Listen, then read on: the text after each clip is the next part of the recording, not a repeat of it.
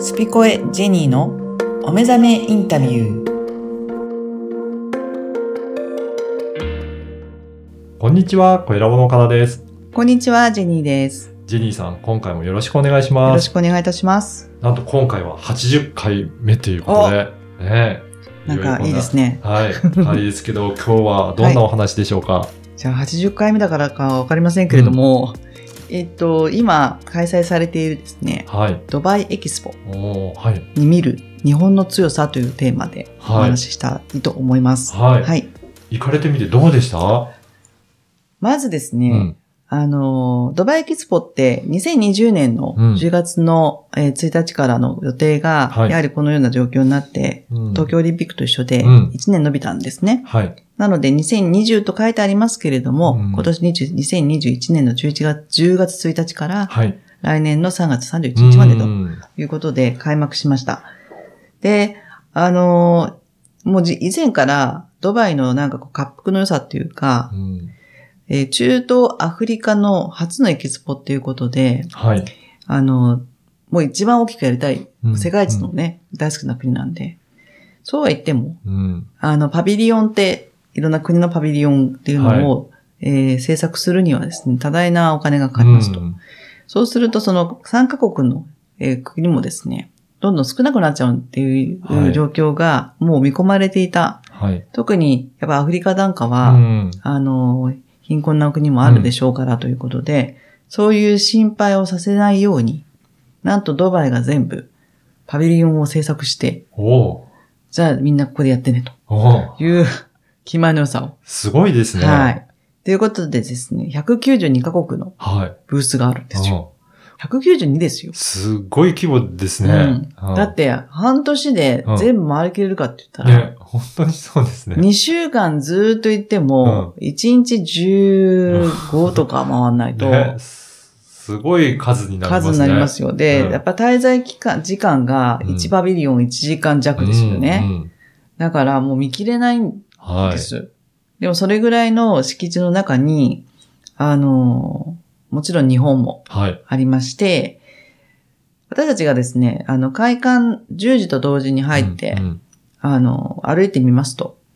まあ、あちらの方たちってうんうん夜型なので、はい。ほとんどいません。あ、朝は、じゃあ少ないんですね。少ないですうん。夕方から夜にかけてわちゃわちゃと人が増えてきていて、で、じゃあもう、あの、ゆっくり見れるね、とうんいうことで、いろんなパビリオンをですね、はい。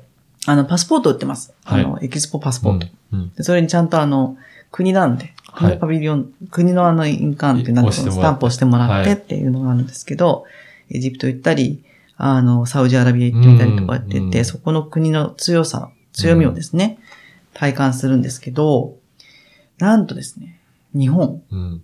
日本館が、開館と同時でですね、はい。なんか60分待ちなんですよ。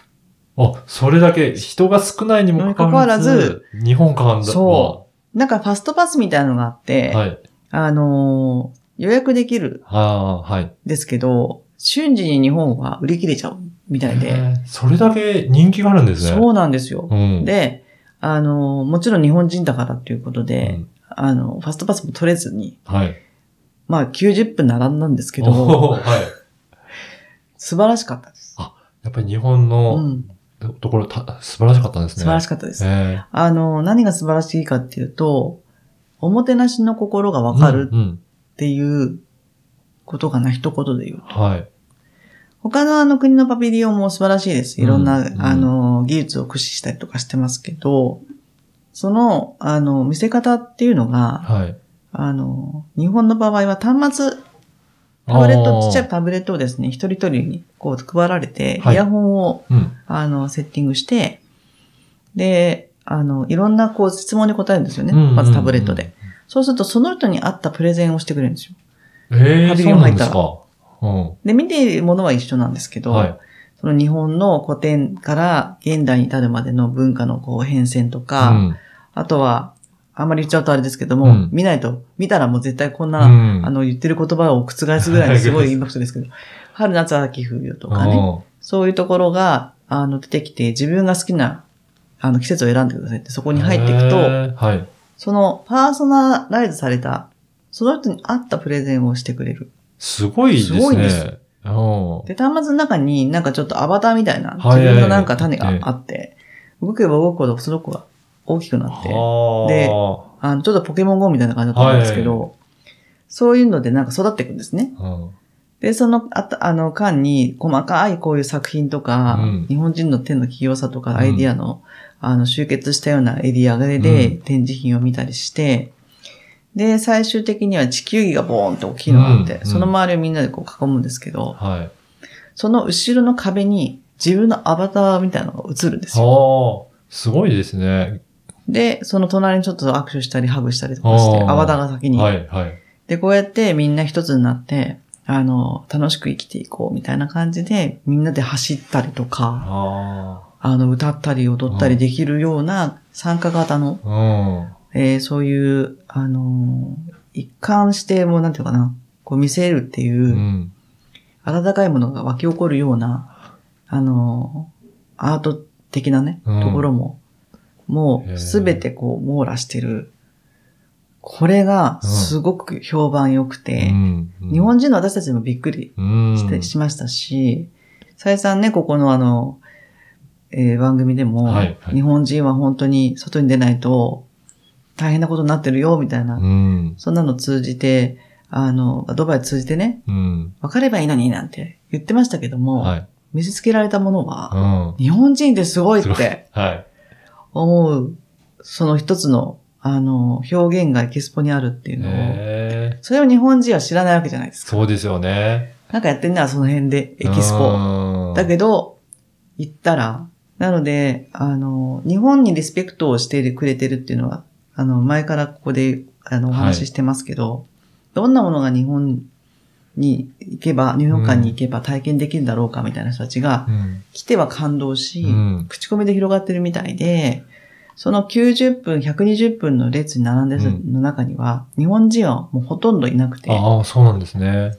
あの、もちろんインドの方とかですね、あの、あわや着てるね、あのアラブの方とかっていう人たちが大半で、ほう。で、あの、他の国のパビリオンに行った時も、あ、日本から来たんだった、日本から行ったって聞かれるわけですよ。はい。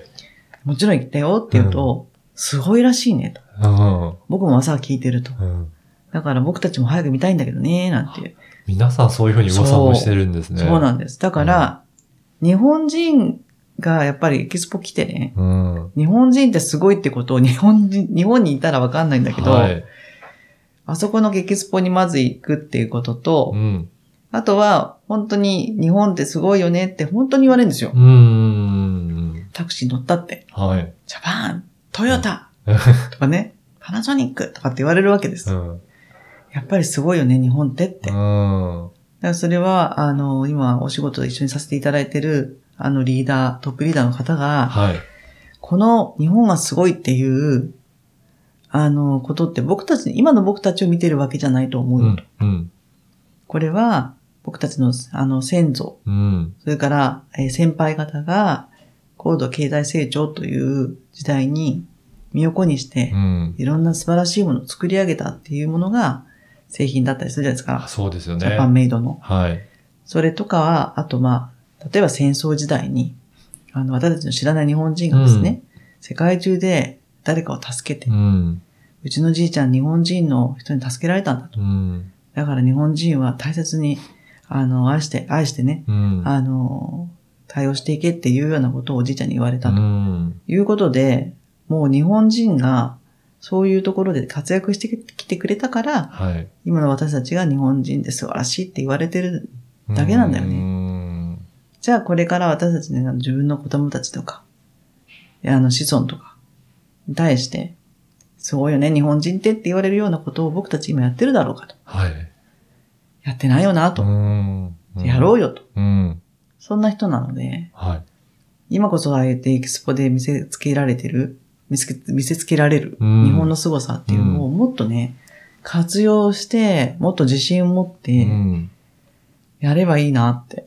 そうですうんね。やっぱりそうやっていろんなパビリオンとかも巡ってもやっぱり日本の素晴らしさっていうのは際立って。もう際立ってます。ねう。ん。み、あの、見ていただいてるっていうことで、やっぱりそうやって、特に海外に行くと、やっぱり比較ができるので、うんうんより分かってくるっていうことですかね。そうですね日本のことも。うん。あとはやっぱり前回ちょっとエジプトのお話ししましたけれども、エジプトのカエル大学に日本語学科があって、おうまあ相当厳しいらしいんですけど、授業内容が。はい。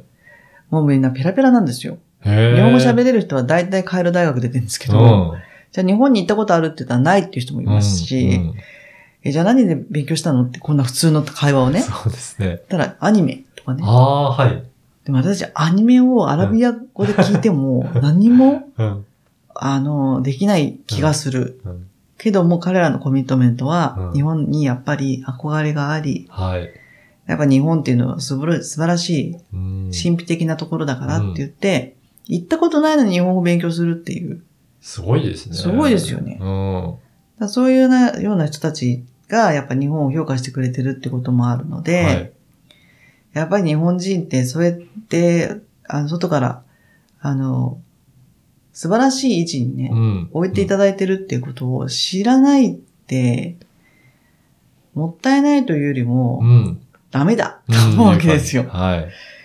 だからあ、まあ、ドバイエクスポで私も、あの、今回すごくびっくりしましたし、うん。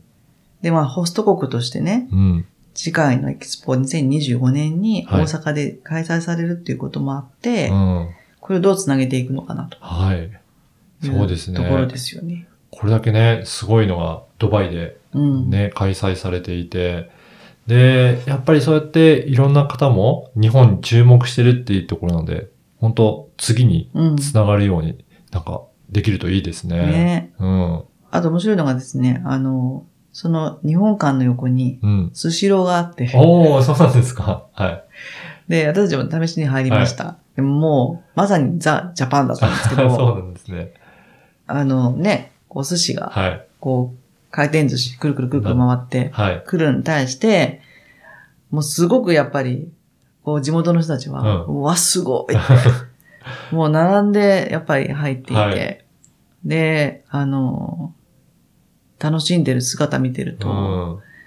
なんかこういうのを日本がね、あの、発明したんだねっていうところで、また、あその、うです驚かれるっていう、うん。楽しいってね、ねお寿司がなんか乗っかってくるって いう。確かにそういうのも珍しいかもしれないですよね。うんだからそういったいろいろなことを生み出してる日本だっていうのも、うん日本の中に行ったらなんか当たり前かもしれないんですけど、海外から見るとやっぱりそういった感じでま海だま外のだ人が、ええ見ていただいてるっていうのがよくわかりますもちね。ろんね。ははい。いや今回本当にドバイエキスポい。うん。行かれてそこから見る日本の強さということを、はいはい、お話しいただきました。はい。ジジさん今回もありがとうございました。はい。ありがとうございました。